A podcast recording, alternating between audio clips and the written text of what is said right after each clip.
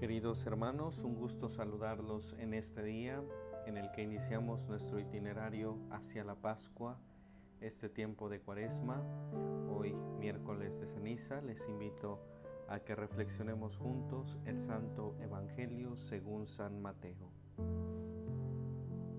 En aquel tiempo Jesús dijo a sus discípulos, Tengan cuidado de no practicar sus obras de piedad delante de los hombres para que los vean de lo contrario no tendrán recompensa con su Padre Celestial.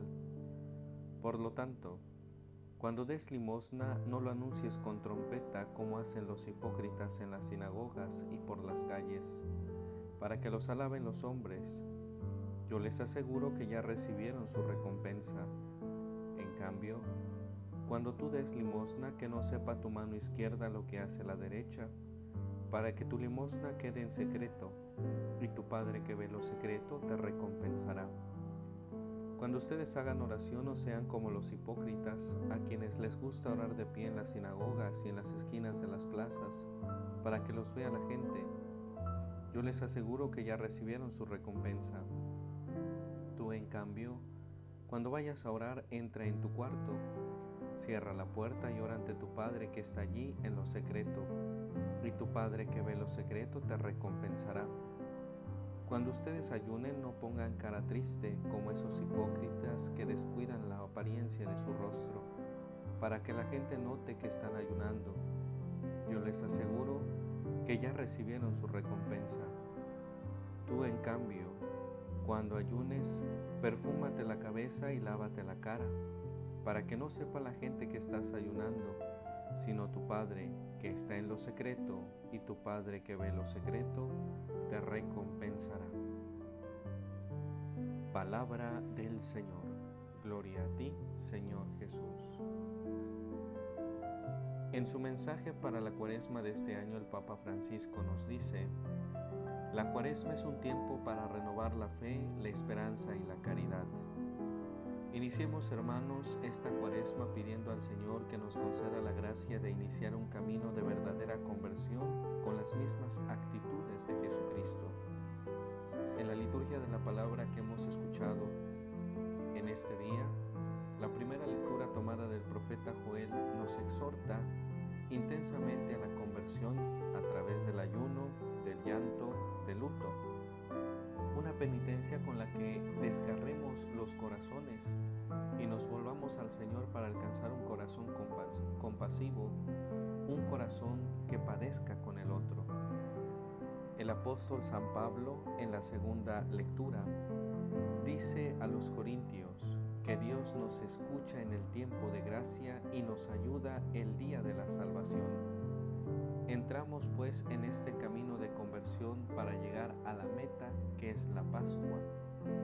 También nos dice que Dios hizo a Cristo pecado. El pecado no es solo una culpa personal, sino un clima contaminado producido en la convivencia humana por la acumulación de las culpas personales. Por ello, hermanos, es necesario buscar la luz para ver con claridad y la ayuda del Espíritu para crecer en la fe y en el conocimiento de nuestro Señor.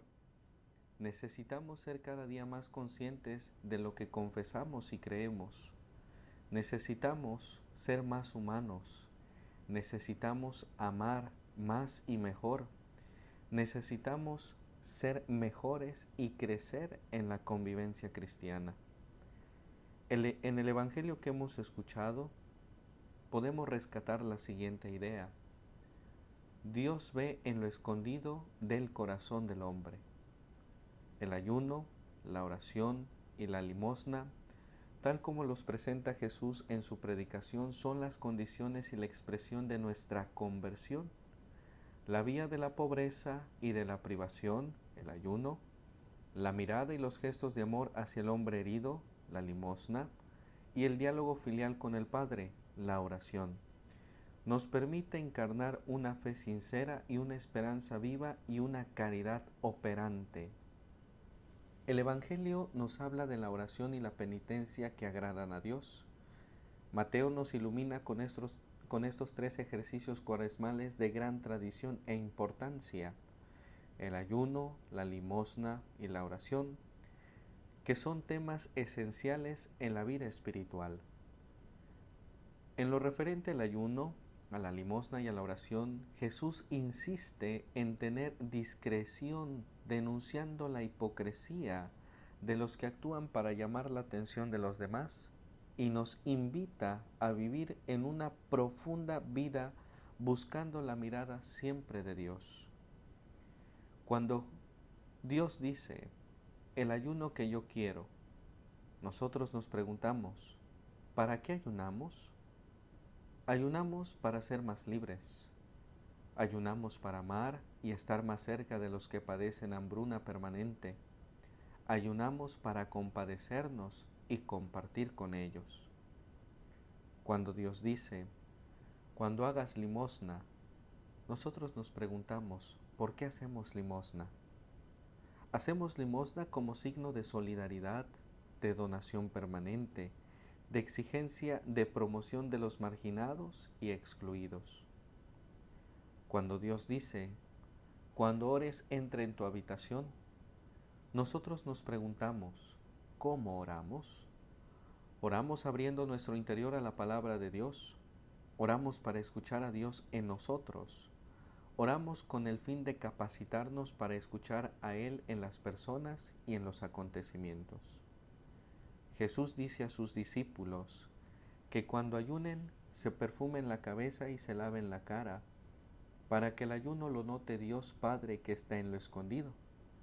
Así pues, en este tiempo de gracias, hermanos, busquemos que el aroma de nuestro corazón alcance a Dios, que ve en lo escondido del corazón. Ayunar para vivir en la libertad de los hijos de Dios.